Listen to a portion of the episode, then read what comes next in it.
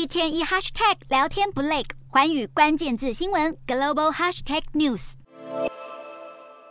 北韩十九号凌晨在朝日本海发射两枚弹道飞弹。根据南韩联合参谋本部分析，两枚飞弹分别飞行了五百五十公里与六百公里后，都落在日本专属经济区外。北韩时隔不到一周再度射弹挑衅，时间点恰逢朝鲜半岛紧张急剧升温之际。美国与南韩政府十八日才刚在首尔召开双边核资商小组首次会议，共享资讯，协商应对机制，加强对北韩的核威慑力。同一天，美国海军战略核潜舰肯塔基号也抵达釜山港。成为四十二年来第一艘访韩的美军核潜舰。就在美韩同盟与金正恩政权敌意加深的时刻，一桩惊动华府的事件也发生了。一名驻韩美军士兵搭机返美前溜出机场，还参加旅行团前往板门店共同警备区，并当着其他旅客的面跨越边界，趁机逃往北韩。美方官员透露，这名美国陆军低阶士兵原先因违反纪律要被送回美国惩处，没想到他趁机开溜，蓄意越界逃跑，目前可能已遭北韩拘押。路透社引述一名美国官员报道，这起事件可能为华府带来新危机，被迫与永和自重的对手北韩斡旋放人。